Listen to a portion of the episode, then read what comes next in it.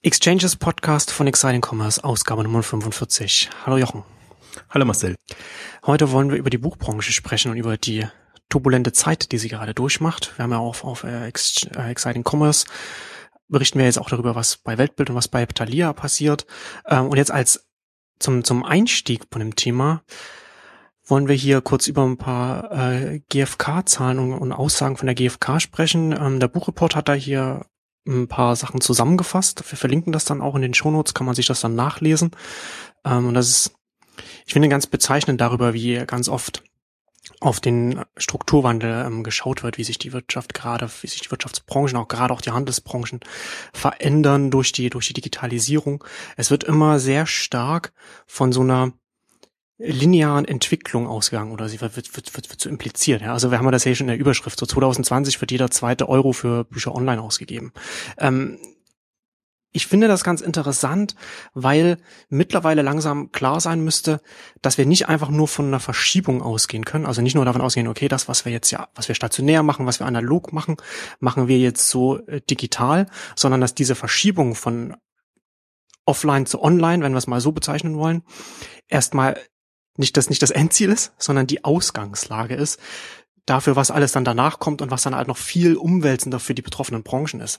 Also jetzt bei der Buchbranche zum Beispiel, dass dann, dass dann diese, der, der Weg hin zum Digitalen, also der Wandel zum Digitalen, dann auch dazu führt, dass das Buch an sich, das haben wir ja auch schon ein paar Mal in den Exchanges ja besprochen, also das Produkt an sich sich verändert, ja, also dass das, dass er zum Teil zerfällt, dass das, dass das ähm, die Aufgaben, die das Buch erfüllt hat, von anderen Produkten erfüllt wird und dass auch die Produktion zum Beispiel anders stattfindet. Wir hatten das ja in einer der letzten Ausgaben, hatten über Wattpad zum Beispiel gesprochen, ne, was man dann halt in solchen Überlegungen auch immer mit reinnehmen muss, wenn man den, wenn man den ganzen Buchmarkt betrachtet. Und das ist, finde ich ganz interessant, dass er, dass das natürlich dann bei sowas wie der was die GfK dann hier untersucht hat, dass das immer noch, auch 2014, jetzt immer noch so komplett ausgeblendet wird. Also diese Zahlen haben mich wirklich amüsiert, um nicht zu sagen geärgert, weil das ist, wie, wie, du sagst, es wird extrapoliert und es wird schon mit viel Mühe, also das ist ja auch, wenn man den Beitrag liest, ähm, wird schon tief reingegangen und wird dann versucht, wie sich diese Verschiebungen jetzt speziell digital zu, zu, zu regulären Büchern ergibt. Aber was eben komplett nicht vorkommt, äh, im Prinzip, wir haben drei große Buchhandelsketten, die zur Disposition stehen. Also wenn man da noch davon ausgeht, 2020 wird jeder zweite Euro für Bücher online ausgegeben, das ist äh, schon absurd. Also wenn nur einer wegfällt, dann ist der Wert extrem viel höher. Ich habe ja versucht und habe es aber auf die Schnelle nicht gefunden, ähm, Zahlen für die Musikbranche, für den Musikhandel zu finden. Es gibt leider immer nur ähm, Zahlen, also sehr viele Zahlen über die Medien, die Musik verkauft wird. Aber wenn man sich ja da mal den, den Umbruch anguckt, wie, wie wurde vor, vor 10 oder vor 15 Jahren Musik verkauft in stationären Geschäften auf CDs und, und jetzt eben äh, über iTunes und über andere, zum Teil auch Streamingdienste, was noch viel, viel schwieriger dann ähm, zu messen ist. Und, und die Buchbranche, also deswegen, das ist wirklich lächerlich. Und, und das, ich habe mich, ich, ich kann mich amüsieren drüber, aber eigentlich ärgert's mich wirklich, weil das ist einfach eine, eine, also das ist eine offensichtliche Fehleinschätzung des Marktes und das ist so, so, äh, wir suggerieren alles geht so weiter oder wir hätten jetzt schon quasi die, die, die wesentlichen Punkte, die wir verfolgen müssen und dass wir genau wissen, wo es rangeht. Also wenn da wenigstens jetzt drin standen hätte, und ich habe leider jetzt auch das Original nicht, nicht gefunden, sondern nur das, was Buchreport zusammengefasst hat, ähm, dass, dass man so von bis oder ein Worst Case oder das ist eigentlich ein, ein Best Case Szenario jetzt für den etablierten Buchhandel, dass nur 50 Prozent online verkauft werden. Also ich gehe davon aus, dass wir dann bei 60, 70, 80 Prozent sein werden und 2020, also es sind sechs Jahre. Ich gehe jetzt mal davon aus, dieses Jahr Weltbild hat es mehr oder weniger nicht geschafft. Also da sind jetzt 600 von 1600 Mitarbeitern entlassen worden. Ähm, jetzt ist man eigentlich jetzt zum 1. April ist ja offiziell die Phase vorbei, wo man, wo man quasi so einen, einen neuen Eigentümer hätte suchen können oder finden müssen. Das heißt, die, die gehen jetzt in Insolvenz und in Sanierung auf eigener Basis, sagen aber ganz klar, wenn wir keinen Geldgeber finden, dann ist das ähm, ist alles Liebe, alle Liebesmühe vergessen und äh, vergebens und im Prinzip die Kirche, die ja eingesprungen ist und die das ja nicht aus wirtschaftlichen Gesichtspunkten immer nur gemacht hat, sondern eben auch aus sozialen, weil sie das nicht früher ähm, hat pleite gehen lassen wollen oder oder zumindest auf, einen, auf ein wirtschaftliches vernünftiges Maß reduzieren lassen hat wollen, die ist halt nicht mehr da. Und jetzt muss man wirklich gucken, ähm, was, was passiert aus Weltbild, was passiert in Folge dann aus Hugendubel, die da dranhängen. Und vor allen Dingen Thalia ist noch ein viel, viel größeres Fragezeichen, weil die halt jetzt in einem, in einem anderen Modus unterwegs sind. Die sind nicht mehr so das, das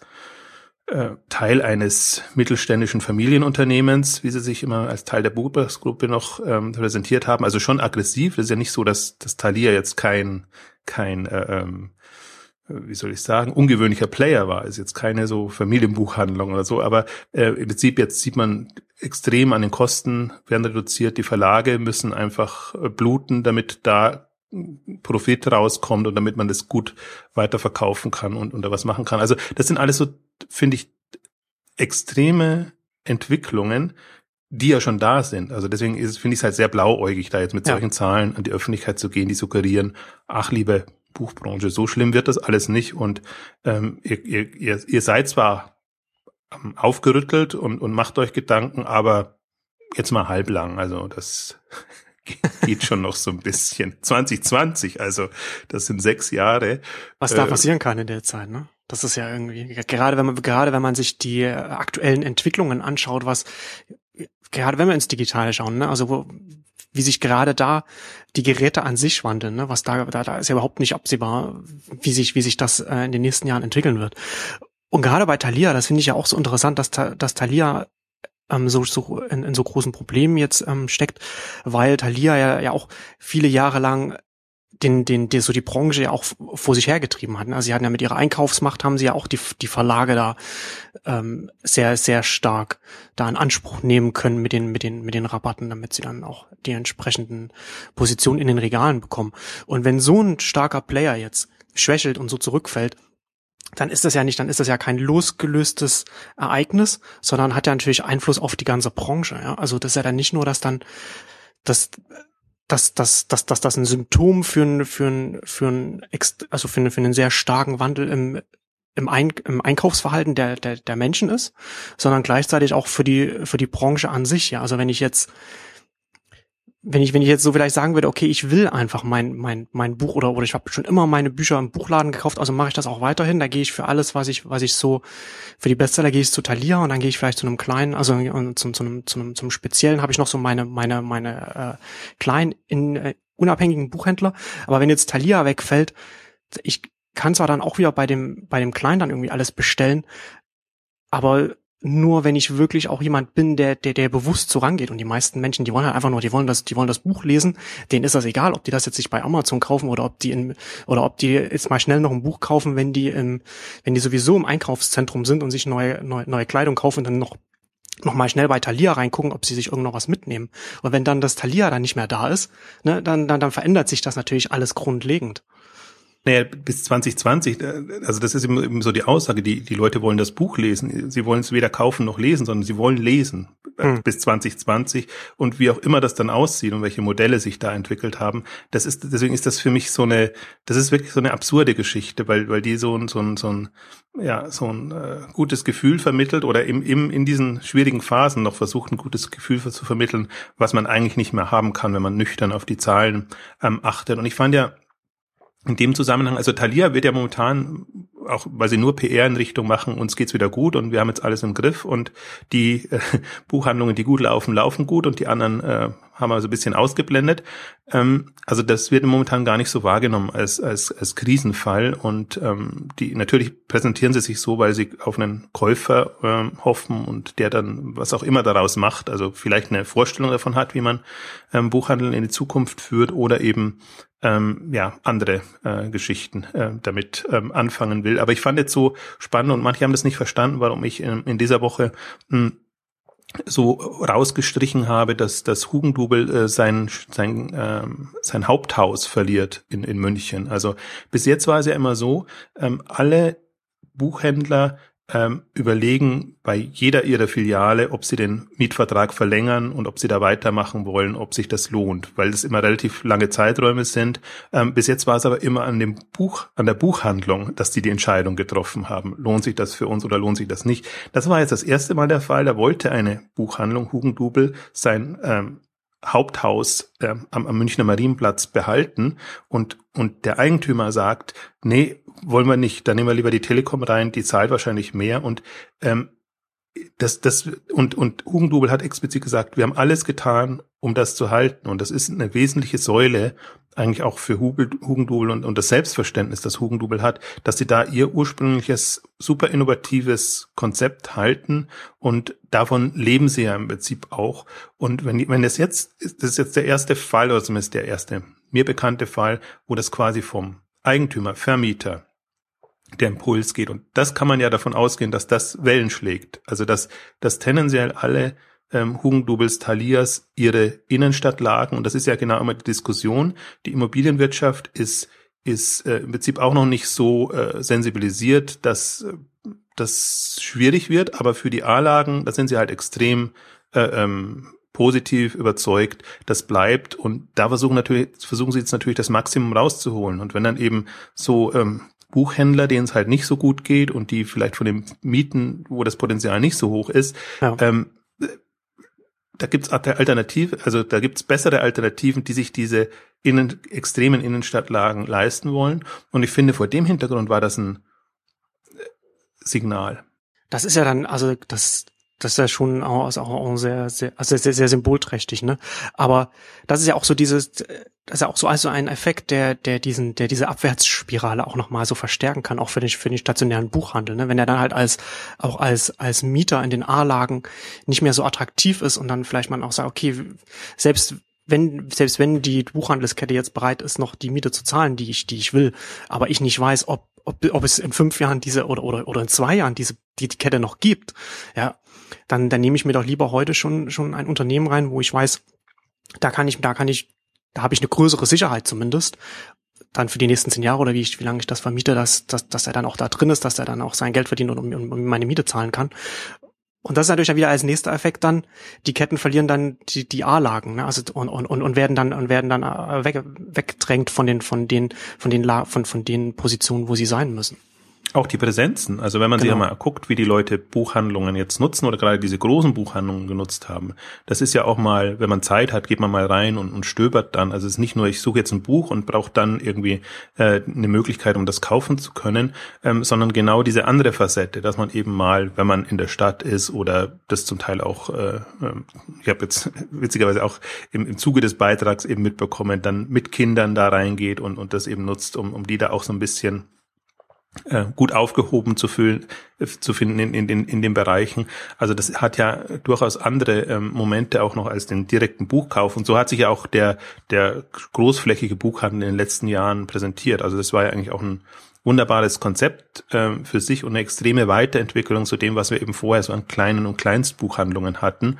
Ähm, und und insofern ist es natürlich auch schade, dass das wegfällt und dass das eben nicht mehr sich trägt in den, in den A-Lagen oder ich meine, in Shopping, Shopping Centern ist, ja ist es ja dasselbe. Also da geht's ja auch ähm, tendenziell äh, müssen da auch andere gefunden werden als eben die, die Buchläden. Ähm, und, und so verschwindet das aus der, aus dem, aus der öffentlichen Wahrnehmung und dann muss man sich nicht wundern, dass ähm, Buch quasi mit Online irgendwann verknüpft wird, also sehr schnell eigentlich, weil, weil es eben diese, diese Optionen nicht gibt. Außer dem Buch, Buchhandel fällt eben was anderes ein. Also ich kann mir da schon Konzepte vorstellen, wo man, wo man, äh, wo man äh, Bücher noch präsentiert, beziehungsweise das passiert ja in dem kleinen Level momentan, dass mit sehr viel Liebhaberei ähm, neue Konzepte eröffnen und die Frage ist nur, ist das, ist, kann das eine Masse bedienen oder ist das tatsächlich eine Nische, die dann wirklich sich für diese Themen interessiert oder wie wird das, wie wird das laufen? Also für mich sind ähm, im Prinzip alles, was Musik, Videotheken und alles, was es mal gab in dem Bereich, ähm, da kann man sich eigentlich ganz gut abschauen, ähm, was da passieren wird. Und ähm, ja, man muss gar nicht, also ich glaube, wir, wir, das ist ja nicht die erste Ausgabe, wo wir das besprechen, diese, äh, diese, diese Themen, aber die, diese Schizophrenie eben in den, in den, in den Marktdaten und, und den, den Zahlen, die da zuvorkommen, die, die finde ich ist einfach absurd, weil es gibt bestimmte Branchen, die sind eigentlich schon darüber hinaus, so dass man es eben nicht mehr linear und, und extrapolierend ähm, betrachten kann. Und, und wenn man nicht in der Lage ist, das, das vorauszusehen und das kann wahrscheinlich niemand, dann muss man doch wenigstens in Szenarien arbeiten und sagen, okay, das, das ist jetzt so ein wenn es ganz gut geht, dann können wir das sofort schreiben, dann haben wir jeder zweite Euro wird 2020 online ähm, ausgegeben und Worst Case ist, äh, jeder, jeder, äh, also 90 Prozent werden online ausgegeben, aber der gesamte Markt ist ex extrem eingebrochen bis dahin. Also das ist im Prinzip so das, das Worst-Case-Szenario, das man haben kann und aber passieren kann alles. Es kann auch mehr Umsatz machen, wenn Geschäftsmodelle erfunden werden. Das ist ja eigentlich so das, was mich jetzt ähm, an dieser Branche fasziniert in einem neutral positiven Sinn. Also ich freue mich nicht darüber, dass der Buchhandel äh, dann niedergeht und so, aber ich glaube halt nicht, glaube, dass es nicht vermeidbar ist, sondern was mich fasziniert ist, was passiert dann? Was kommen für Geschäftsmodelle? Und, und dann, glaube ich, setzt erst die richtige Kreativität ein, weil dann auch die Verlage in der, in der Pflicht sind. Also die Verlage entweder,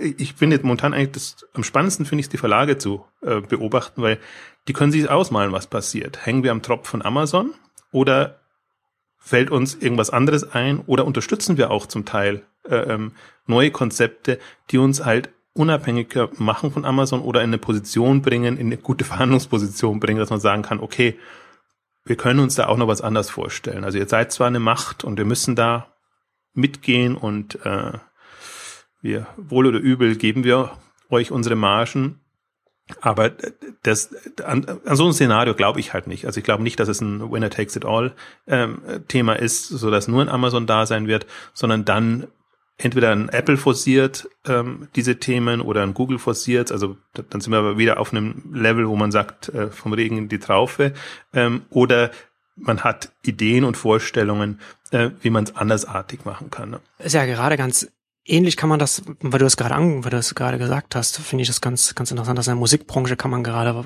ganz interessant was Ähnliches beobachten, was, wie, wie sich das mit dem im Streaming-Sektor ähm, entwickelt. Also bis, bis vor ein paar Jahren war es ja so, äh, Apple hatte mit iTunes ist ganz stark mit dem, mit dem Verkauf von Songs gewesen, von Musik.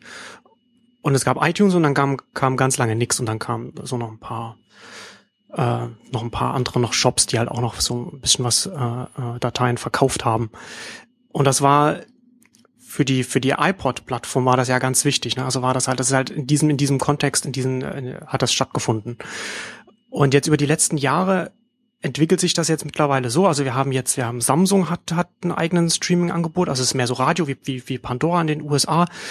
Ähm, Apple hat, hat iTunes Radio und, und, und sie, sie arbeiten wohl auch an On-Demand-Streaming-Angebot, so wie, wie, wie Spotify. Äh, Nokia hat, hat eigenes Streaming-Angebot. Ähm, Google hat hat mit mit hat Google Play und, und aber hat da auch äh, ein Streaming Angebot. Amazon ist auch gerüchteweise ne? also jeder jeder braucht für seine für seine Plattform ein Musikstreaming Angebot ne? und dann das und dann ist Musikstreaming ist jetzt über die Zeit also vorher war es mal so, so, so für, für Apple in, in, den, in, den, in den glorreichen iTunes-Zeiten war es ein USP, ne, war, war, war es halt so ein Login für, für iPod, iTunes, das war halt eins.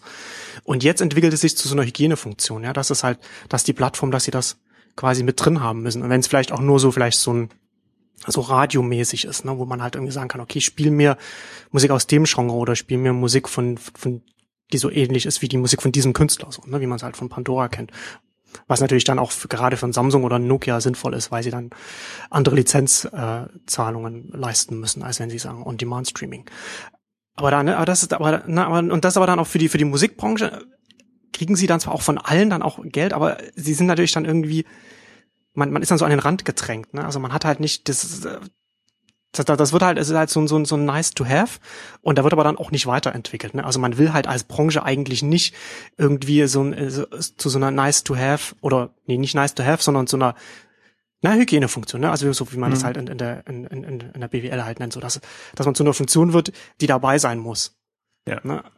Wobei ich das das Interessante ja finde, dass auch die Tescos äh, und, und selbst die Media Saturns äh, in dieses ähm, Streaming-Thema einsteigen. Ja. Also jetzt mehr oder weniger erfolgreich, aber, aber sie, die ehemaligen quasi, also speziell bei Media Saturn, Musikverkäufer, äh, müssen sich einfach jetzt Gedanken machen, wie sie da ähm, weiterhin an dem Erlösstrom dabei sind. Man merkt aber einfach auch, also das finde ich mal sehr schön bei Media Saturn, dann ähm, in den in den Geschäftsberichten oder Bilanzpressekonferenzen, ähm, das taucht immer auf, so als müssen wir stark werden oder ist immer dabei und mich wundert es immer, dass immer noch dabei ist, weil ich nicht so das Gefühl habe, dass das jetzt wirklich eine die Zugkraft schon entwickelt hat, äh, die man sich da wünschen würde. Und äh, das, ich glaube auch, das ist, ist der falsche Aufhänger, wenn man vom Handel kommt, sondern man muss ja quasi vom, vom Nutzer kommen und muss ein, ein Nutzer ähm, attraktives Angebot sein. Also wie Apple das halt machen kann, die halt eher von der von von von von wie soll ich sagen von der von der Art und Weise, wie man Musik konsumiert und und wie man das ähm, sinnvoll integriert in seinen Lebensalltag kommt und nicht so sehr von wir sind die Quelle der Musik quasi und und pushen das dann in den Markt. Da finde ich äh, interessant, weil, weil Tesco, das ist ja eine komplette Palette, interessanterweise jetzt auch gehen sie in den Buchmarkt rein, ähm, von, von äh, Musik, Video und jetzt eben Texten ähm, sich aufgebaut haben, natürlich auch mit der Übernahme und, und das dann eben ähm, ents entsprechend vorantreiben. Ähm, da ist aber mein Tesco ist immer schon ein anderer Fall und die sind anders unterwegs und die sind ein bisschen, die haben halt ihre, ihre Digital-Innovationsabteilung. Ob das da so klappt oder nicht, kann ich gar nicht beurteilen, aber, aber man, man sieht, dass sie ein anderes Handelsverständnis haben und, und irgendwie das, das Thema anders sehen oder sich auch ähm, nicht davor scheuen, jetzt in diese extremen Online-Themen reinzugehen. Ähm, aber eben, ich finde halt, das ist nicht so eine, Tesco zum Beispiel ist nicht so eine Tolino-Welt. Also Tesco hat zwar jetzt auch sein, sein Huddle jetzt nachträglich gestartet, aber die kommen eher von dem Angebot her. Also dass, dass man wirklich äh, Musik und, und all die medialen Konzepte versucht an, an die Leute zu bringen. Und ich weiß noch nicht, welche, welche Lösung es ist. Ich erwarte mir eigentlich auch nochmal darüber hinausgehende Impulse. Also mir ist, ist gar nicht, ich finde, das geht dann immer in so eine Diskussion rein. Muss man jetzt auch machen oder ist man da auch dabei? Das finde ich gerade genau nicht das Wichtige. Genau, das ist das ja dann die Frage. Ich glaube, dass man gerade auch als Händler da in den Bereichen auch ein bisschen demütig auf den Markt schauen musste. Also gerade wenn man irgendwie sagt, man macht als Mediamarkt Saturn, macht man jetzt sein eigenen Streaming-Angebot, da muss man sich auch fragen, wie erfolgreich können wir am Markt sein, wenn wir auf der, wenn, wenn wir auf der einen Seite von einem, von einem dedizierten Startup bedrängt werden, das sich konkret darauf konzentriert, ja, das und, und auch, und auch schon äh, gut unterwegs ist, beziehungsweise mehrere, ne, also wir haben ja Audio, Deezer, Spotify und so weiter, die ja durchaus schon im Markt äh, gut positioniert sind und auch, äh, auch viel an Kapital eingesammelt haben und da auch damit arbeiten können. Und auf der anderen Seite natürlich dann die, die, die Plattformanbieter, die dann halt auch nochmal so, so ein Grundangebot dann bereitstellen, ne? sich, sich, sich da zu positionieren, das ist halt schon, das sind halt auch immer im Musikbereich zumindest ist es, ist es ein, ist es ein Markt, der, der schon hart, der, der mittlerweile schon sehr stark hart umkämpft ist. Das ist ja nicht überall gleich so, aber ich glaube, dass es, wenn man, wenn man die Kernkompetenz nicht mitbringt, wenn man die erst aufbauen muss, glaube ich, ist es sinnvoller, sich entweder an einem Startup zu beteiligen oder eins zu übernehmen. Ja, also, also sozusagen dann äh, die, die Kompetenzen einzukaufen. Weil die Zeit, die man braucht, um das überhaupt erst aufzubauen, dann kommt man so in diese, so in diese Microsoft Bing-Spirale rein, die immer noch versuchen, mit der Suchmaschine von Google zu konkurrieren, ne? wo, der längst, wo man längst schon wieder zwei, drei Schritte weiter ist und, und, und, und die hecheln, man, man hechelt dann der, der, der Marktentwicklung dann hinterher. Ja. Also ich habe es mir jetzt diese Woche auch gedacht, also weil ich denke dann stark an, an Verlage. Also wenn ich mir jetzt diese Buchbranche vorstelle, ähm, der, der Handel, stationär, der Handel bricht weg ob man es jetzt will oder nicht, ob man es bedauert oder nicht. Ähm, dann haben wir das Amazon. Ähm, Phänomen noch, ähm, das natürlich nicht weggeht, ähm, mit dem man auch leben muss. Und dann haben wir im Prinzip die Verlage, die ein bisschen ähm, ja ausgeliefert sind, ähm, allem, was da so ist momentan. Und diese Woche kamen ja auch die Zahlen von von Bertelsmann, die mit Penguin ähm, Random House jetzt ja ganz stolz darauf verwiesen haben, dass sie der der weltgrößte Verlag sind. Wie das Bertelsmann ist für mich ohnehin so eine so eine Story, weil die haben jetzt BMG wieder voll übernommen und und die, die sind bei den ganzen alten Themen sehr weit vorn dabei. Und ich sehe nicht, wie sie es lösen wollen. Also die die ich glaube schon, dass man das jetzt alles mehr oder weniger günstig bekommt oder Penguin wahrscheinlich gar nicht so günstig bekommt, aber die haben jetzt also so richtig schön das als Block eben ausgewiesen und dann haben sie da ihr ihre riesen Verlagsumsätze im in der Bilanz im Geschäftsbericht drin und dann überlege ich mir halt, also im Prinzip die zwei Optionen, die sie haben, schaffen sie es allein? Sind sie so groß und so mächtig, dass sie als Verlag oder Verlagskonglomerat mit, mit zig Unterverlagen und Themen Online-Angebote, digitale Angebote hinbekommen? Also im E-Book-Bereich sind sie sicherlich unterwegs und ähm, ich habe aber jetzt nicht so hundertprozentig präsent, also die, die sind, die, Sie, Sie diskutieren das am, am Beispiel E-Book sozusagen, dass Sie da ähm, fast alles auf E-Book haben und, und so, aber, aber, aber natürlich, äh, sie stellen es anderen zur Verfügung. Und, und sie sind natürlich auch bei Tolino beteiligt und so, das ist, das kommt auch dann zum Tragen, aber das ist halt auch so ein, also wenn zwei andere Partner Schwierigkeiten haben und dann wird das wieder schwierig, aber ich sehe jetzt nicht, oder noch nicht, dass, dass sie kundenorientierte Angebote haben, also wo, wo man, wo man lesen kann, wo man quasi das Angebot nutzen kann, so dass sie nicht von jemand anderem abhängig wären. Und das ist, ja, das ist aber vielleicht ist das auch die Überlegung, dass man dann denkt, wenn man, wenn man, wenn man groß genug ist als Inhalteproduzent oder Anbieter oder Rechtinhaber oder wie man auch, wie man es auch bezeichnet, ne? also wenn man halt einfach so richtig viel anhäuft an Inhalten, dann kommt so ein Händler, egal ob es ist Amazon ist oder irgendeiner, kommt einem, einem nicht vorbei und dann hat man die, die Kauf, Macht, also die, die Verkaufsmacht sozusagen. Wir sehen das ja in den USA zum Beispiel, so, so, so, so Disney ist, zum, ist, ist in den letzten Jahren ja auch, hat, hat Lucasfilm zum Beispiel übernommen, ganz, ganz viele. Ne? Also, also ist sowieso schon Disney ein riesiger Entertainment-Konzern, aber hat immer noch mehr angehäuft. Die Frage ist natürlich, geht das, geht das auf? Ne? Also wo, wo, wo wird die Markt, wie wird die Marktmacht verteilt sein? Also kann sich dann zum Beispiel so ein, so ein, so ein Bertelsmann oder so ein Disney dann erlauben, dann auf, auf einem, äh, einem Videostreaming-Angebot wie, wie, wie Amazon oder, oder Netflix da, da nicht präsent zu sein oder, oder kann es die gegeneinander ausspielen und dann, dann entsprechend hohe Preise dann dafür bekommen oder sowas. Ne? Also das, das ist halt, das ist halt die Frage. Ich bin nicht sicher, ob wirklich so, so ein Bertelsmann, wie auch wieder, ne? Also können die tatsächlich irgendwie so ein eigenes, eigenes Verkaufsplattform oder, oder Angebotsplattform oder eigene Geräte, können, sind sie überhaupt in der Lage, das zu machen? Und wenn sie nicht, also ich glaube, dass, ich glaube, dass die Menschen denken, sie können das. Aber als nächster Punkt halt, die Frage ist natürlich dann, wie, wie, wird die, wie wird die Macht am Markt dann verteilt sein? Und da ist, da ist natürlich dann die Frage, wie, wie stark ist man dann als Inhalte? Also um, um zum Beispiel auf den Musikbereich nochmal zurückzukommen. Du hast deine, du hast deine drei Major-Labels, die es jetzt noch gibt, und an denen kommst du halt nicht vorbei, wenn du ein Streaming-Angebot machen willst. Und das führt halt dann dazu, dass sie dann halt zum Beispiel an Spotify äh, beteiligt sind, dass sie Sonderkonditionen haben, was die Auszahlung angeht na, das, das, das halt zum Beispiel, wenn du jetzt, wenn du da auf, auf, auf Spotify und Adi und so weiter, die haben das letztes Jahr auf der, auf der, auf der Berlin Music Week haben sie das, auf einem Panel haben sie das gesagt, was, was ich auch interessant finde, dass es überhaupt nicht öffentlich weiter groß diskutiert wird. Wenn du, wenn du da einen Song spielst von, der, der einem Major-Label gehört, dann bekommt der Ma das Major-Label bekommt mehr als, als der, als, als, als ein Indie-Label, von dem Song gespielt wird. Und die Major-Labels bekommen auch einen festen Betrag erstmal vorher schon mal ausgeschüttet dafür, dass überhaupt der Katalog da drauf ist.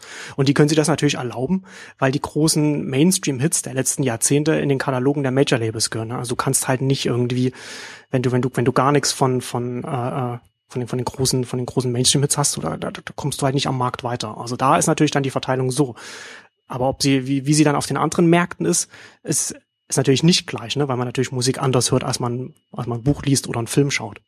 Das stimmt, aber wenn man, ich meine, das kann man sich ausrechnen, was passiert. Also dass, dass das, also solange die stark sind, ähm, ja, können sie die Hand aufhalten, bekommen das dann wahrscheinlich auch. Aber man sieht ja die Gegenentwicklung. Und jetzt, wenn wir mal bei, beim Buchverlagsbranchen ähm, bleiben, dann sieht man jetzt ja, Amazon Publishing hat jetzt große Wellen geschlagen, ähm, die, die einfach stark reingehen und quasi direkt Autoren akquirieren. Da sagt man immer, ja, das, das wird nie, nie gehen, weil ein Verlag hat halt doch äh, braucht halt andere Qualitäten, als das jetzt so ein so ein aus, aus Verlagssicht 0815 Händler wie Amazon ähm, bieten kann. Und, und ich sehe halt jetzt speziell im, im Buchbereich auch, auch das Self-Publishing-Thema mal aus dieser Richtung heraus. Also das wird immer in der Branche, habe ich immer das Gefühl, eher so aus, aus Autorensicht äh, ähm, ähm, diskutiert und dann entweder, also die, die erfolgreich sind, hat man halt Respekt ähm, und die anderen, die, die krebsen halt dahin und dann sieht man immer nicht, dass sie, dass sie ja auch bei den Verlagen dahin krebsen. Wenn, wenn sie keine Bestseller schreiben, dann, dann ist das einfach, liegt das in der Natur der Sache. Jetzt kann man sagen, okay, das qualitative Moment kommt noch rein bei einem Verlag, dass man einfach eine, ein vernünftiges Lektorat und, und, und alles hat und auch eine Marketingstrategie. Aber wenn man das jetzt mal so fortschreibt, also man hat so die, die, äh, die bestehende Verlagswelt, die ganz klassisch ähm, ihre Autoren betreut und, und aufbaut, vorantreibt. Und man hat eben diese beiden Entwicklungen. Man hat äh, Händler, die Verlage aufmachen, die vielleicht, die qualitativ sicherlich nicht die ähnliche Ansprüche haben, aber die sicherlich jetzt den ein oder anderen Hit äh, ähm, haben werden, schon weil sie die Möglichkeiten haben, Hits zu machen über ihre Plattformen, so dass es zunehmend attraktiver wird.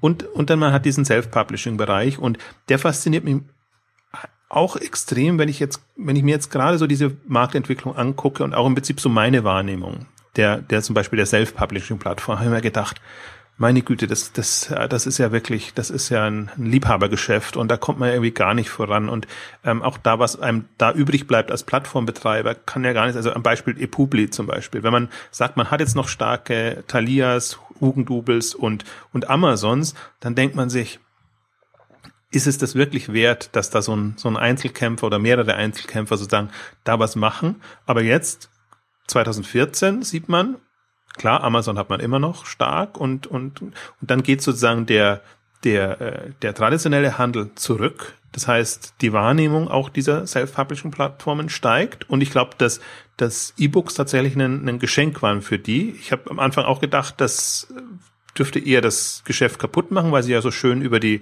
die äh, Self-Publishing, also Buchproduktionsmöglichkeiten eigentlich gekommen sind. Aber stelle einfach fest, die können das geschickt koppeln. Und ähm, mein ePubli hat jetzt gerade so einen Relaunch hinter sich, wo man auch nochmal ganz sieht, also die waren ja immer sehr, also die musste man schon mögen, um sie, um sie die, die machten immer einen sehr schwierigen Eindruck. Also die, die Plattform ist seit Jahren gleich gewesen und, und es war auch nicht so cool und attraktiv. Und jetzt haben sie sich so jetzt mit, mit, mit neuer Logo, mehr Mitarbeitern, jetzt sind sie da auch ins, ins Beta-Haus gezogen, irgendwie näher dran am, am Puls der Berliner Szene. Und, und ähm, jetzt hat man so das Gefühl, dass die durchaus eine Kraft werden können. Also das ist alles noch nicht durch, aber es geht ja genau darum zu gucken, wer kann denn an die Stelle treten und wer kann dann Treiber sein. Und ich glaube, das ist immer noch ein, äh, also erfordert immer noch viel Investment, jetzt in dem Fall von Holzbrink und, und, und anderen, aber das ist zumindest eine, also da sieht man zunehmend jetzt, dass es es wert sein könnte. Und das ist für mich genau der Punkt. Ich finde, die etablierten verstellen immer sehr viel. Also wenn man sich auch so sehr darauf konzentriert. Also ich vertrete ja immer die Ansicht, man blendet das aus, was keine Zukunftschance hat und guckt dann auf den Markt und dann, dann sieht man halt, dann hat man halt dieses große Amazon und dann hat man sehr viel Gewusel nebenher, beziehungsweise eigentlich in, in der Buchbranche noch nicht wirklich ähm, substanzielles Gewusel. Das ist alles so, ja, so, so ein paar in, in, Initiativen, die mehr oder weniger gut laufen. Also Paper C taucht dann immer noch auf mit unterschiedlichsten Geschäftsmodellen und, und kreuz und quer. Sehr, sehr viele kleine. Readmill, das ja jetzt gerade irgendwie ähm, ja, verkauft bzw. eingestellt wurde, war immer zumindest noch, noch so ein Vorzeigebeispiel, wo man das Gefühl hatte, aber nichts, wo man sagt, da, da würde man drauf bauen oder drauf. Also zum Beispiel, für mich ist in, in der Musikbranche wäre so das Pendant Soundcloud. Soundcloud hat am Anfang auch gedacht, was, was ist jetzt das für eine absurde Geschichte und wie wollen die überhaupt Geld verdienen und, und was, was,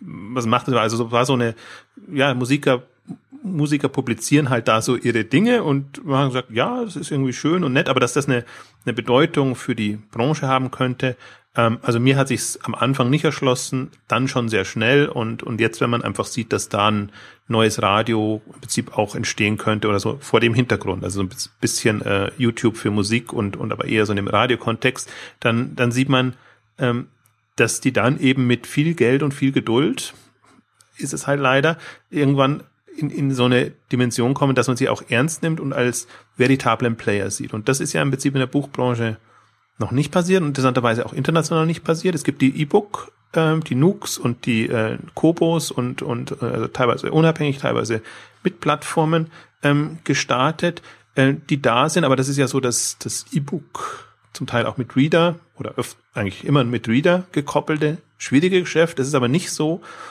Leseplattformen und und und wirklich äh, ähm, wie wie wie konsumiere ich hasse das Wort konsumieren, aber wie wie nutze ich ähm, äh, Bücher, Texte, ähm, wie, wie, wie werden die gestückelt, gebundelt, wie werden da neue, neue ähm, Arten und Weisen ähm, erstellt, wie man das macht, meinetwegen auch mit, mit Social Reading Komponente oder mit, mit den Anmerkungen. Goodreads haben wir ja mal ausführlich auch, auch besprochen als, als wirklich sehr, ähm, als weitergedachtes ähm, Lesen, Leseerlebnis. Und diese Momente sind da, kommen zu kurz, aber aus meiner Sicht kommen sie auch, also sie müssen auch zu kurz kommen. Also es ist gerechtfertigt, dass sie zu kurz kommen, weil sie diese Substanz momentan nicht bieten. Also das ist, das ist, das ist, das ist alles so Liebhaberei und, und im Prinzip keiner hat auch die Chance, da was zu machen, weil das Geld und auch, glaube ich, auch der Glaube daran fehlt. Und dann, und ich glaube, das wird sich ändern, sobald jetzt das ein oder andere kollabiert ist aber müsste das nicht eigentlich, also sind wir nicht längst an dem Punkt, an dem sich das Ende schon geändert haben? Müsste das die anderen Blässe, gerade die großen Verlage wie, wie, äh, wie, wie Bertelsmann, die Unternehmen, die in den Bereichen sind, dass sie da viel aggressiver eigentlich jetzt auch vorgehen müssten, ja, wenn wir jetzt sehen, Weltbild Thalia. Das sind, also gerade Thalia ist ja schon ein, ein großer Absatzkanal, der, der, der jetzt ins Taumeln geraten ist. Und das ist ja jetzt nicht, und, und das dürfte ja jedem auch klar sein, dass das jetzt nicht etwas ist, was, was jetzt temporär ist, dass sich Thalia wieder fängt und dass das halt dann einfach wieder so weiterläuft. Naja, aber ich meine, was, was hätte aus Buch.de alles Schönes werden können, wenn man da wirklich Ambitionen entwickelt ja. hätte und wenn man nicht nur geguckt hätte, wie kommt man über die Runden einerseits, das ist natürlich immer das Schwierige, und wie, wie kommt man gegenüber Amazon äh, über die Runden. Also das, das, das ist ja wirklich so, das ist eine, das ist, da kommt man unter die Räder. Also die, hm. die Strategie wie Buch.de oder Bücher.de gefahren sind. Und ich sage das jetzt gar nicht vorwurfsvoll, weil, weil wahrscheinlich auch die Möglichkeiten nicht da waren. Wenn man kein, ab einem gewissen Punkt kein Kapital mehr bekommt, um Dinge auszuprobieren, um sich mit anderen zu verbünden, um da irgendwas zu machen. Aber im Prinzip, das wären die beiden Plattformen gewesen, ähm, die, die was hätten machen können. Also im Prinzip gab es ja immer noch Audible, dann im, im Hörbuchbereich, das ja auch irgendwann, das Amazon hat ja alles aufgesaugt, geschluckt. Das ist ja auch dann immer die Gefahr dabei, weil eben aber auch keine anderen Player da sind. Aber das ist doch auch das Interessante. Ne? Also wenn wir uns anschauen, okay, wie ich, ich habe jetzt auch schon ein paar Mal jetzt auch hier und auch in Neunetzcast schon darüber gesprochen. Es ist so faszinierend zu beobachten, wie wie wie aktuell Amazon, äh, Facebook und Google wie sie sich auf die Veränderung ihres eigenen Marktes einstellen. Ne? Also, sie, also da, wir, wir sehen den, den Wechsel vom Desktop-Web zum mobilen Web wie, er sich jetzt langsam vollzieht. Und bei Amazon kommt halt noch dazu, dass sie groß geworden sind, da, äh, mit dem Verkauf von von von Medien, ne? von von von von, von physischen Trägern von von Medien, also Bücher äh, und, und, und dann CDs und und DVDs. Und statt statt dass Amazon immer weiter versucht, das Papierbuch zu forcieren, gehen sie gehen sie genau in, in ganz viele ganz viele Bereiche einfach rein und kaufen sich kaufen sich ein Audible und und und und, und ein Goodreads und, und und beteiligen sich an an anderen und stellen so sicher, dass, dass ihnen nicht irgendwann jemand so, so den, den Boden unter den Füßen wegziehen kann. Ne? So dass, also dass sie halt, dass sie halt in dem, wie sich der Markt entwickelt, wie er künftig sein wird, dass sie daran beteiligt sind. Und genau das ist das Vorgehen, was man, was man ja zum Beispiel jetzt in der Buchbranche von, von zum Beispiel Verlagen, aber vielleicht auch von, von traditionellen Händlern einfach vermisst. Ja, also aber muss man auch zu den, den, den Verlagen, äh, für die Verlage eine Lanze brechen, die ähm, es gab ja ein paar, die, die immer die Vorzeigebeispiele waren. Und, und zum Beispiel mhm. der Haufe Verlag war immer dabei. Im Prinzip auch Cornelsen hat im, im, in dem Bereich ähm, Schulbuch-Publishing ähm, relativ viele Projekte gestartet. Also schon von dem Bewusstsein her, die, diese Branche ändert sich total und wir müssen was machen und, und die haben auch was versucht. Aber Haufe, große Entlassungswelle, ähm, die, die halt sehr viel jetzt von, von ihren klassischen Printprodukten auf äh, ähm, abonnierbare äh, Produkte, im Prinzip Online-Plattformen, Datenbanken umgestellt haben. Und die Frage ist jetzt immer, ob das, ob das, das ist halt immer ärgerlich, wenn, wenn dann so eine Entlassungswelle kommt, weil das kann ja sein, dass es einfach dem Kostendruck geschuldet ist. Ähm, dann, dann ist es, dann ist eine Entlassung notwendig. Also das ist ja genau das ganze Problem dabei jetzt. Ähm, die, die muss sich halt keine Illusion machen, dass die, das Online kostengünstiger ist, also weniger Mitarbeiter braucht, im Prinzip die, die ganzen Strukturen, die man gewohnt war, nicht da sind, sowohl im Publishing als auch im Verkauf dann letztendlich. Und das ist oftmals, glaube ich, diese, diese, viele der, der neuen Projekte oder Themen werden als Rettung oder, oder, oder mögliche Option gesehen, aber eher um das Bestehende über die Zeit retten zu können mhm. und nicht so sehr, um sich mental auch darauf einzustellen, wir haben ganz komplett andere Kostenstrukturen in diesem Online-Bereich und natürlich tun sich die Online-Player leichter, die schon so gewachsen sind und die dann einfach vergleichsweise schlank, also sie sind, die haben schon viele Mitarbeiter, aber im Vergleich sind sie schlank zu dem, was Umsatz pro Mitarbeiter oder wie auch immer man es dann immer jeweils äh, ähm, bewerten will, da ist. Und das, das das ist eine extreme Denke oder ein extremer Sprung.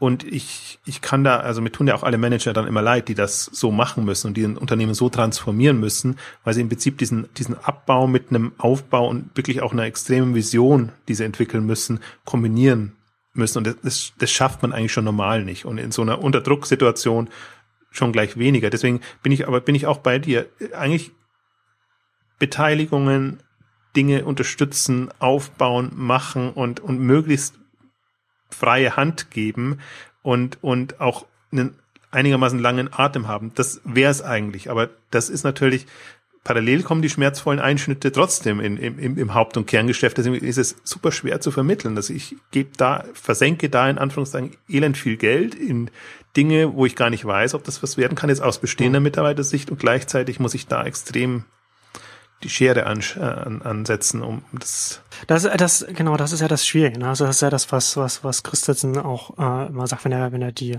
so dis, diesen Disruptionsvorgang von, von etablierten Unternehmen beschreibt, dass wenn, wenn, wenn ein Manager in einem etablierten Unternehmen so in Anführungszeichen alles richtig macht, also nach Textbook arbeitet, das ist genau dann, wenn er dann halt das, das Unternehmen so gegen die Wand fährt, weil dann halt die, die, die, die wendigen äh, kleinen äh, von der von der Seite her angreifen äh, mit mit Produkten, mit denen sie eben erstmal nicht so viel verdienen, womit der Manager seine seine Kostenstrukturen einfach sein sein Unternehmen einfach weiter am Laufen halten kann und dann halt immer weiter in den Markt reinkommen, bis bis halt vom Markt halt her nichts mehr für den für den alten Player halt übrig ist. Das sieht man jetzt. Und deswegen bin ich auch so gespannt, was aus Epubli wird. Also, des, äh, und deswegen, aber deswegen finde ich halt gleichzeitig auch so spannend, was, was Amazon in, in dem Bereich macht. Ja, also denen ist das Amazon oder, oder Jeff, Jeff Bezos und, und, und, und den Managern ist es, ist bewusst, dass auch, dass auch Amazon so etwas passieren kann und, und sie, und sie versuchen bewusst dagegen vorzugehen. Ob sie dann langfristig, mittelfristig erfolgreich sein werden, ist eine andere Frage. Aber zumindest aktuell sieht es, sieht es ganz danach aus, dass sie da auf dem richtigen Weg sind. Ne? Also wenn wir jetzt uns zum Beispiel so den, anschauen, dass, dass, dass Amazon jetzt in das, in das Verlagsgeschäft reingeht. Ähm, wenn wir, wenn wir, wir haben ja auch schon ausführlich darüber gesprochen, was Amazon mit den Kindle Worlds macht. Ne, also und, und dann halt, und dass sie sich dann auch da wieder so ähm, Kompetenzen aufbauen, wie sie dann so eine so eine so eine Self-Publishing-Plattform dann dann aufbauen können, wie sie das vielleicht auch in, den, in das eigene Geschäft noch äh, mit mit integrieren können und was sie dann damit was sie dann damit machen können. Das ist ja dann auch letzten Endes das, was man, was man sich auch betrachten muss, wenn man sagt, wenn jetzt die GfK sagt, irgendwie jeder zweite Euro für Bücher wird online ausgegeben 2020, ne, dann ist das halt irgendwie schon so positiv und dann geht man auch davon aus, ja, dann sind, dann, dann, das sind aber dann irgendwie von, von mir als, als klassischen Buchverlag, da verkaufe ich dann halt jedes zweite Buch dann halt irgendwie, oder jeden zweiten Euro nehme ich online ein. Aber, und der Worst Case ist nicht, dass dann irgendwie in 2020 ich, neun, neun von zehn Euro online ausgegeben werden für, für, für mein Buch als klassischer Verlag, sondern der Worst Case ist, dass von den neun von, von, von diesen zehn Euro, die online ausgegeben werden, acht in irgendwelche Self-Publishing-Plattformen laufen oder in, in, solche unabhängigen Autoren. Ne? Also ja. Worst Case für mich als Verlag, wenn ich jetzt so drauf schaue. Und das ist letzten Endes das, womit man sich auseinandersetzen muss und was ich am Anfang auch meinte, dass wir zwar eine Verschiebung zum Digitalen haben, aber die eben erst der Aus, die Ausgangslage ist für, für alles, was dann danach kommt, weil man dann eben andere Sachen ausprobieren kann, andere Sachen machen kann.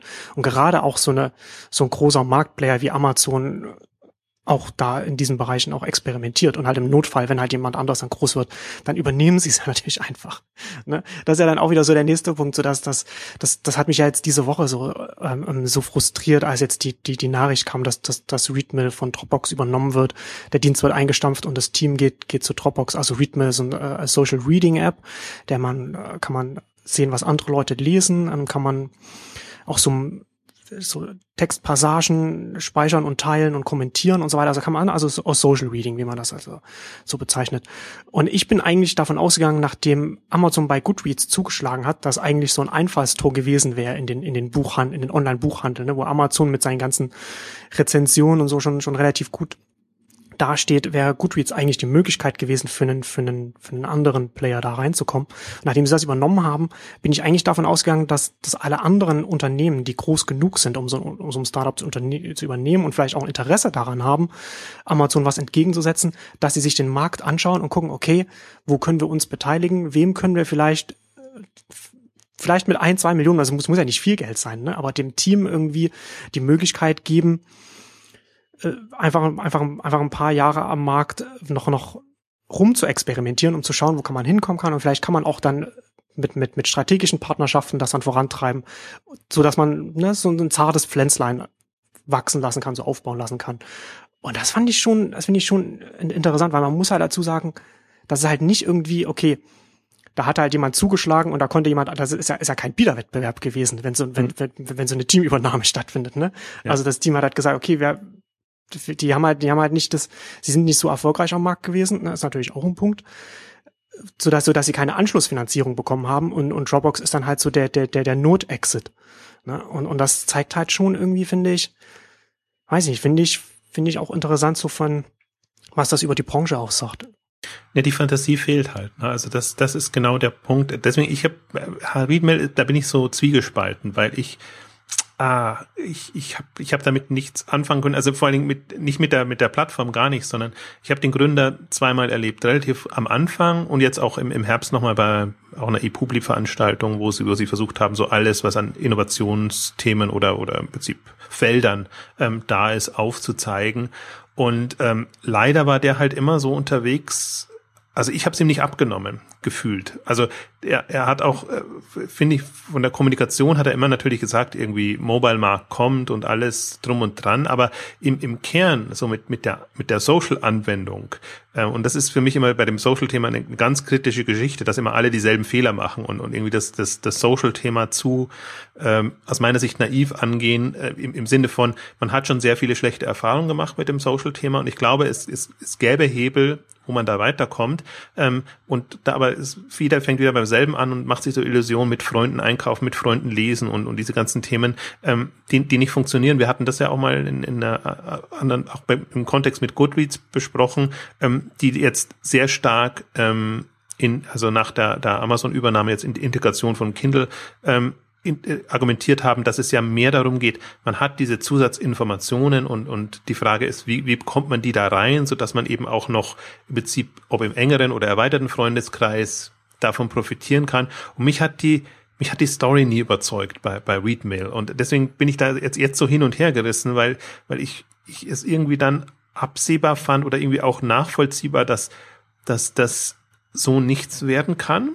Wobei ich muss hohen Respekt auch sagen vor der Kommunikation jetzt, der, der, wo, wo er wirklich sagt, wir haben es einfach nicht geschafft und deswegen müssen wir jetzt wohl oder leider wohl oder übel zumachen. Also da gehört auch viel dazu, jetzt nach so viel Einsatz und, und Energie das, das zu sagen. Aber das ist, deswegen folge ich trotzdem deiner Argumentation, weil ich sage, wenn jemand an das Thema glaubt und, und eben da finanziell oder, oder auch strukturell das unterstützt, dann ist es was komplett anders. Und alle, die ja da investiert haben, haben ja mehr oder weniger in den Gründer investiert, weil sie glaubt haben, das ist jetzt so, das so jemand umtriebiges und, und, also so ein wirklich, ist halt ein typischer Unternehmer-Gründer, der vom, von diesem Tech-Unternehmertum herkommt. Und, und das habe ich ihm auch immer abgenommen. Also, dass, dass der quasi, wenn er, wenn er was verfolgt, das konsequent verfolgen kann. Und das ist eben genau die, dieser Typus, der da auch gefragt wird. Aber er, er, ich fand halt, er war im falschen Thema unterwegs oder zumindest ähm, hat er offenbar keine Möglichkeit gehabt, um das Thema so reinzukommen. Also aus einer, aus einer Lese- Buchbranchen-Thematik so reinzukommen, sondern er kam immer eher von der, von der Mobile-Technologie-Thematik. Und da habe ich halt echt immer das Problem, da bist du in Berlin wirklich aufgeschmissen, weil du kannst das eigentlich, die haben es zwar international gemacht, aber du kannst es vom deutschen Markt ausgeht eigentlich nicht machen. Du, da ist einfach USA und, und andere Märkte sind da weiter. Da kannst du dann diese Dinge testen und, und, und vorantreiben. Deswegen war das für mich immer eine ganz, also das war, das war, das hatte so ein paar Aspekte drin, die, die, die sehr suboptimal waren. Ähm, insofern finde ich es nachvollziehbar. Ich, mir tut's auch leid und ich finde es vor allen Dingen schade, weil, weil eben da ein ein Innovationsarm und ein Feld da ist, das definitiv ein Feld ist. Und dann hat man halt jetzt schon mal ein Startup, das schon mal zwei Jahre da gemacht hat und könnte auf dem Wissen aufbauen, so wie du es ja auch am Anfang gesagt hast, auf welche Richtung sie dann auch immer finden. Genau. Kann ja sein, oder nicht am Anfang, sondern im Vorgespräch, wir haben kurz vorher gesprochen, ähm, gesagt hast, ähm, vielleicht haben sie noch nicht, müssen sie es nochmal drehen, wenden, so dass sie einfach besser bei den Leuten ankommen oder das Geschäftsmodell finden. Also im Prinzip so das Pay-per-See-Fall, wo, wo man ja auch das Gefühl hat, sie haben jetzt schon das x-te Modell, das sie verfolgen und, und die kämpfen sich da auch irgendwie noch immer so durch und aber ist so ein ähnliches Fall. Was aber was aber auch nicht verwerflich ist, eher im Gegenteil, halt genau genau richtig ist. Ja, du guckst halt am Markt so wie du dir das vorstellst, wie du das am Reißbrett irgendwie äh, vor, vor, vor, vorher angelegt hast und, und, und wenn es nicht funktioniert, dann musst du halt sehr agil sein und schauen irgendwie, okay, wie kann ich, was, stehe, dann, dann drehe ich an der Stellschraube oder, oder mach was anderes. Wenn es nicht funktioniert, ich, probiere ich ein ganz anderes Modell. Solange man als Unternehmen dazu in der Lage ist, ist das genau in der Situation jetzt, in, in, in dem Markt, in dem auch Paper-C oder, oder auch Redmill war, genau richtig. Absolut. Also deswegen, ich wollte jetzt auch gar nicht dagegen argumentieren, sondern nur gegen den konkreten Fall und, und die Präsentation. Ich, ich hätte dem, also ich hätte es auch gewünscht, ähm, wenn, wenn da Geld und, und Unterstützung da ist, also Know-how, also Netzwerk und alles, wobei ich glaube, das Netzwerk war, müsste schon da gewesen sein. Also die haben gute Investoren drin gehabt oder also auch sehr umtriebige Investoren. Äh, deswegen wäre das jetzt gar nicht so sehr meine, meine Sorge gewesen. Aber ich glaube, wir sind jetzt genau an dem Punkt, würde die Branche jetzt anders aussehen, hätte man es wahrscheinlich für wert empfunden, diese Dinge voranzutreiben und, und, und zu nutzen, weil man einfach auch nicht mehr über die ganzen alten Themen diskutieren muss, sondern die haben sich überlebt, die sind nicht mehr da angenommen. Es gibt jetzt äh, wenigstens, also mindestens ein Hugendubel oder ein, ein Thalia sind weniger da. Dann, dann habe ich Verlage, die in der in, in, wirklich in der Not sind, die müssen überlegen, wie, wie also ich kann ja mich als Vertreter der, der Autoren sehen, aber ich muss, wie komme ich in die Kanäle rein? Und, und äh, meine etablierten Kanäle sind nicht mehr da. Äh, und dann muss ich mir überlegen, wie, wie bringe ich es an den Mann, an die Frau? Und ähm, das ist, das wird alles noch sehr, sehr egoistisch ähm, betrachtet und wie, wie man da vorangeht. Also jeder Verlag für sich oder wahrscheinlich auch tatsächlich, wie du es gesagt hast, die großen Verlage sehen sich dann eher so als Macht ähm, die einfach noch eine Chance haben, indem sie günstigere ähm, Margen, ähm, Einkaufspreise verhandeln können. Ähm, also da ist der, die, dieser Druck offenbar noch nicht in der Richtung da. Also das klingt immer so, als ob, ob sich gar nichts täte. Das stimmt nicht. Also die sind alle am, am Rotieren und überlegen, wie sie da was voranbringen, aber halt immer noch in dieser, ja, mein, mein Lieblingswort im, im Verlagskontext, Sportmittel ist immer so, dass sie versuchen immer so mit, aus eigener Kraft äh, ähm, viel noch zu stemmen und, und es, es, es, es, es sind keine, für mich sind da keine Bündnisse, also wirkliche Innovationsbündnisse da. Also ich sehe jetzt auch dieses, dieses Thalia Weltbild, Bertelsmann Telekom Bündnis, ähm, das ist eher so aus, aus, aus einer Not getrieben, dass man halt was na, nachkommt, also so, so eine Aufholjagd. Aber worum es ja geht, ist, ist wirklich nach vorne zu gehen und eine Alternat Alternativen auszutesten, ja. jenseits von Amazon, Apple und, und wie sie alle heißen, Spotify. Ähm, das, das fehlt mir noch extrem. Und also ich finde auch spannend, weil ich glaube, dass es, dass es die falsche Richtung ist, die sie gehen. Dieser, dieser Tolino-Zusammenschluss, also der Tolino-Reader. Da hat man auch, finde ich, auf den, auf den falschen Ebenen so die Zusammenarbeit gesetzt, weil wenn, wenn, wenn ich jetzt da drauf schaue, also grundsätzlich bin ich sowieso so in solchen Branchenzusammenschlüssen und dann sitzen irgendwie alle an einem Tisch und, und, und, und, ne, wollen jetzt in einen großen angreifen, diese zusammenarbeiten, so das bin ich sowieso eher, eher skeptisch, weil das auch immer, immer gleich so ein Konstrukt ist, das im besten Fall zu langsam reagiert und, und im schlechtesten Fall zu langsam auch noch das Falsche macht. So. ne? ähm, aber aber wenn, wir uns Tolino anschauen, ich habe auch jetzt nach nach nach nach äh, Readmill äh, darüber nachgedacht, so was was ist denn so so ein Pro ja, also ich sehe für, für gerade für Readman auch so, so, so Books, was ähm, Christoph Kappers und Sascha Lobo machen, wir gehen ja auch so ein bisschen in die Richtung, aber die verkaufen dann halt auch noch die Bücher und machen das Social Reading noch mit dazu. Also wie das dann laufen wird, das wird man auch noch sehen. Da bin ich auch eher, eher verhalten bis jetzt, was man da gesehen hat. Aber das Problem dieser, dieser ganzen Reading-Angebote abseits von, von Amazons Kindle sind ja, dass sie gerade so, gerade nicht in, in, in die E-Reader-Geräte etabliert sind, in, integriert sind, ne? wie es, wie es bei Kindle. Also mhm. Amazon kann ja jetzt zum Beispiel den Good, Goodreads nehmen und kann es in Kindle integrieren, oder zumindest einzelne Funktionen davon. Ähm, und wenn ich mir jetzt überlege, okay, wie kann ich denn jetzt, wie würde ich denn jetzt vorgehen, um da eine Plattform zu etablieren gegen einen, gegen einen Amazon? Und da würde ich jetzt nicht sagen, okay, wir als Konsortium bauen jetzt irgendwie eine, ein, ein E-Reader, den wir dann in allen unseren Filialen verkaufen und wir machen da, nehmen dann ein DRM-System von Adobe, wo sich dann die Händler mit den, mit den Lesern darüber ärgern können, dass wieder was nicht funktioniert. Ja. Ne, also da, stattdessen wäre es besser gewesen, eine, eine, eine Plattform zu schaffen, also ein, ein Betriebssystem und eine, und, und, und Hardware, wie, wie auch immer das dann miteinander gekoppelt ist, wo dann die verschiedenen Unternehmen dann ihre eigenen Produkte rausbringen können, die sie dann auch wiederum, die dann vielleicht auch untereinander kompatibel sind. Beziehungsweise ein E-Reader-Betriebssystem, das halt auch, wo man halt auch Apps integrieren kann. Ne? Also wo du halt sagen kannst, okay, du hast halt, ich habe jetzt irgendwie mein, mein Thalia-Reader und da kann dann auch eine, eine, eine, eine Readmill-App installiert werden, die dann auf die, die Bücher, die dann da schon runtergeladen und gekauft wurden, dann wiederum so eine, so eine soziale Ebene so drauflegen kann oder sowas, ne? wo man halt so mit verschiedenen Programmierschnittstellen arbeitet das ist auch alles, ich sage überhaupt nicht, dass das irgendwie dann sofort erfolgreich wäre und dass das, dass das einfach einfach umzusetzen wäre, weil das ist alles, das ist alles unfassbar, unfassbar schwierig zu machen, weil man auf so vielen Ebenen so Kompetenzen aufbauen muss und Ressourcen braucht, um das überhaupt umzusetzen. Aber was ich sage ist, wenn man, wenn man versucht, so eine Plattform zu, zu etablieren oder, oder so ein neues Rundum-Angebot, wie auch immer man es jetzt bezeichnen will, muss man schon sehr genau darüber nachdenken, wie man, wo man wie, wie man das aufsetzt, also wo man, wo man äh, die, die Kontrolle beim, beim Anbieter liegt und wo sie, wo sie nicht liegt und wo man was, wo man was offen hält und wo man was geschlossen hält und wo man gerade auch, wo man Innovationspotenzial aus dem Markt reinholen kann, um einem Unternehmen etwas entgegenzusetzen, das versucht, alles selbst zu machen. Weil ein Unternehmen, das versucht, alles selbst zu machen und schon groß ist, dem kann man am besten was entgegensetzen, indem, indem man auf die Marktkräfte setzt. Also der, der Punkt für mich ist ja, es, es muss ein Gegenmodell sein. Also und zwar nicht ein direktes Gegenmodell, sondern ein, ein anderer Ansatz, den man verfolgen kann. Und ich meine, welche Optionen hat man jetzt? Inzwischen sind die Smartphones so weit verbreitet und, und auch diese ganzen kleinen Minitabs und, und wie sie alle heißen, die ja extrem Anklang findet, dass man fast ja schon in die Richtung denken kann, wie, wie, wie bringe ich da ähm, das Lesen drauf?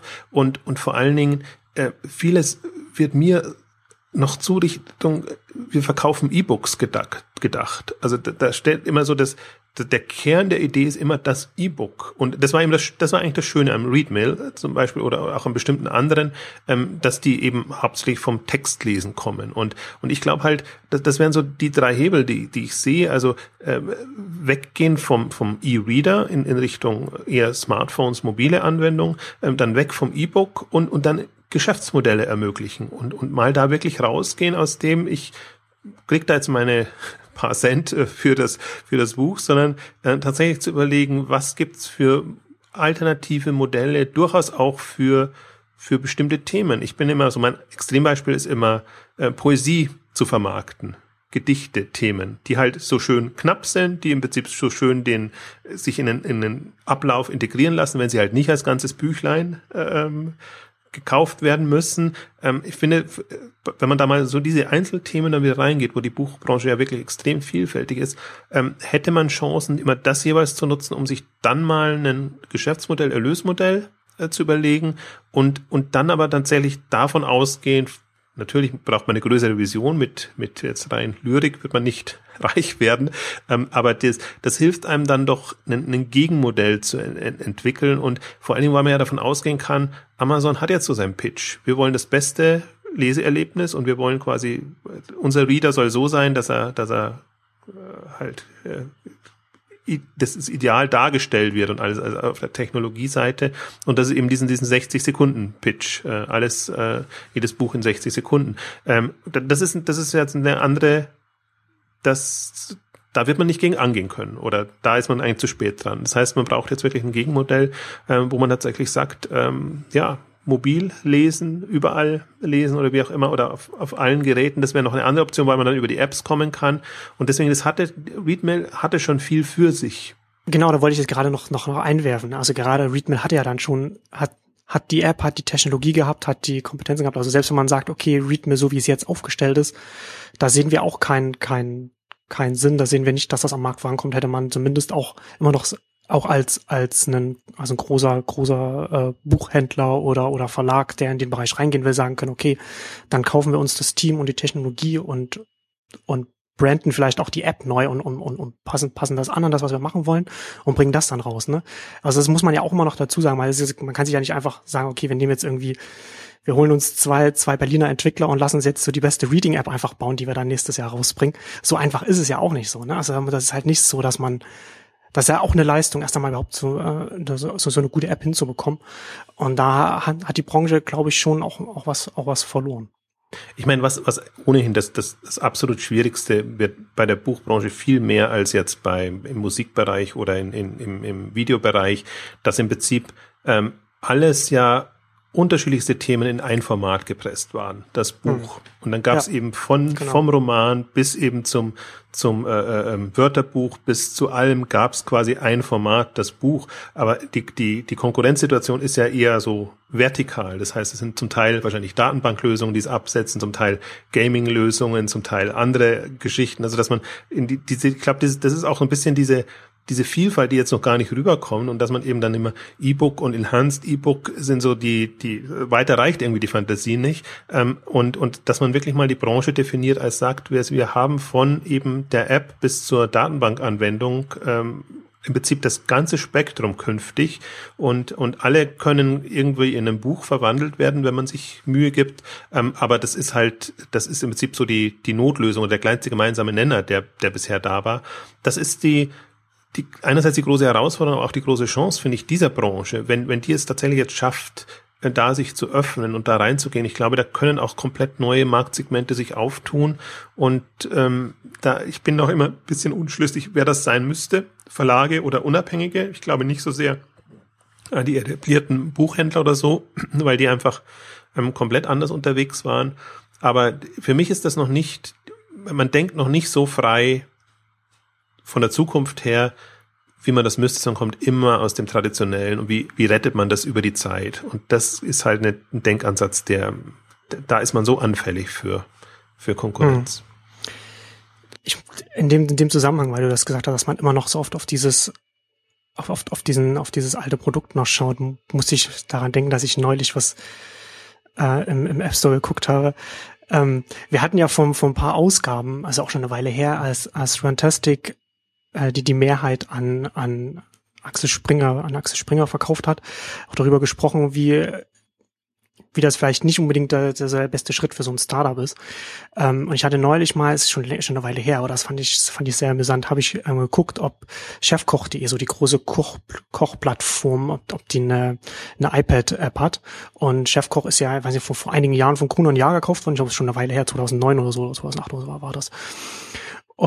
Und habe ich, hab ich geschaut und, und es gibt keine Chefkoch-iPad-App, aber es gibt ein E-Magazin Chefkoch, wo dann die besten Rezepte von chefkoch.de dann von, von Kronon ja so als App verkauft werden. Also wo dann halt, da hat er, da hat er der Verlag, hat er diese, diese, diese enorm erfolgreiche Plattform, diese, diese Community übernommen, die Rezepte austauscht und was machen sie dann im iPad? Sie, sie, sie, sie bringen ein digitales Magazin raus, wo sie dann natürlich, wo dann der Verlag dann nochmal als Redaktion da sitzt und die besten Sachen aussucht, wo sie halt wieder, wo sie halt auch als, obwohl sie Besitzer von Chefkoch sind, Eigentümer, vollkommen, also wo, wo, wo die Strukturen halt des Verlags dazu führen, dass sie, dass sie ausblenden, warum Chefkoch.de so, so populär ist, wie es populär ist. Und das fand ich auch, jetzt in dem Zusammenhang kann man das, kann man so gut nochmal erwähnen, weil es ein schönes Beispiel dafür finde, wie, wie so ein, wie so ein, wie so ein Eigentümer, der, der aus, aus, aus, aus traditionellen Strukturen, aus dem traditionellen Markt kommt, so vollkommen missverstehen kann, was er eigentlich mit so einem Startup auch machen kann.